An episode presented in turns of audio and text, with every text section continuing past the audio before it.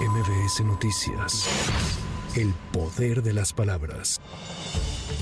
Ante la polémica que ha generado el contenido de los libros de texto gratuitos para el presente ciclo escolar, la presidenta de la Comisión de Educación de la Coparmex de la Ciudad de México, Patricia Ganem Alarcón, pidió que no se obligue a los docentes ni a los padres de familia a utilizar el material educativo que está cuestionado. Que no presionen a los padres de familia y a los maestros en utilizarlos o utilizarlos todos. Si queremos una transformación de las escuelas y de las aulas, no podemos seguir con viejas prácticas de vigilancia, entrega de evidencias, regaños a las maestras y a los maestros porque no han rellenado los libros de texto.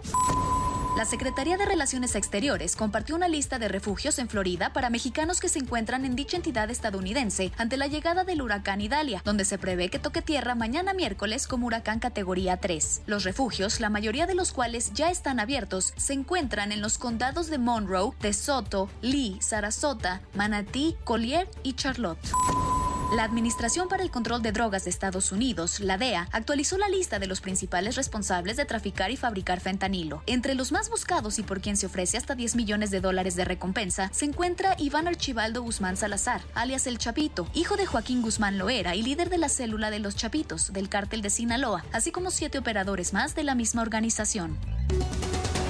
Raúl Tadeo Nava, exalcalde perredista de Cuautla, Morelos, fue detenido la tarde de este martes por la Fiscalía Anticorrupción por el delito de peculado. De acuerdo con la institución, en 2018, cuando el funcionario cursaba los últimos meses de su trienio como presidente municipal, este cobró el impuesto del predial de manera anticipada e hizo uso de la recaudación, a pesar de que por ley debe entregarse el dinero íntegro a la administración entrante. Sin embargo, Tadeo Nava enfrenta otra denuncia por peculado interpuesta en 2019 por el Sindicato de Empleados Municipales por no pagar aguinaldos quincenas y otras prestaciones.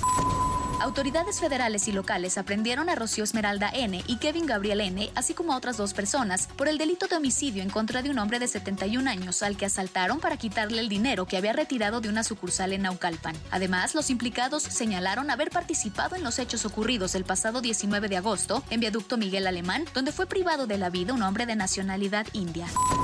Para MBS Noticias, Tamara Moreno.